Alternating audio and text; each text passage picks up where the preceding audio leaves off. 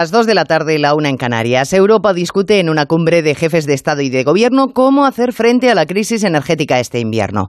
A la presidenta europea, conservadora, le gusta la excepción ibérica, topar el precio del gas. Pero al presidente alemán, progresista, la iniciativa de Pedro Sánchez le parece peligrosa porque anima a los proveedores a irse a mercados en los que le paguen el precio que ellos demandan.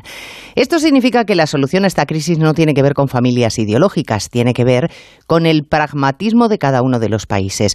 Políticas que se reflejan en los presupuestos. Esta mañana el presidente del PP ha acusado a Pedro Sánchez de olvidarse en las cuentas del Estado de las empresas, de regar de dinero a particulares y obviar a las compañías que son las que crean empleo.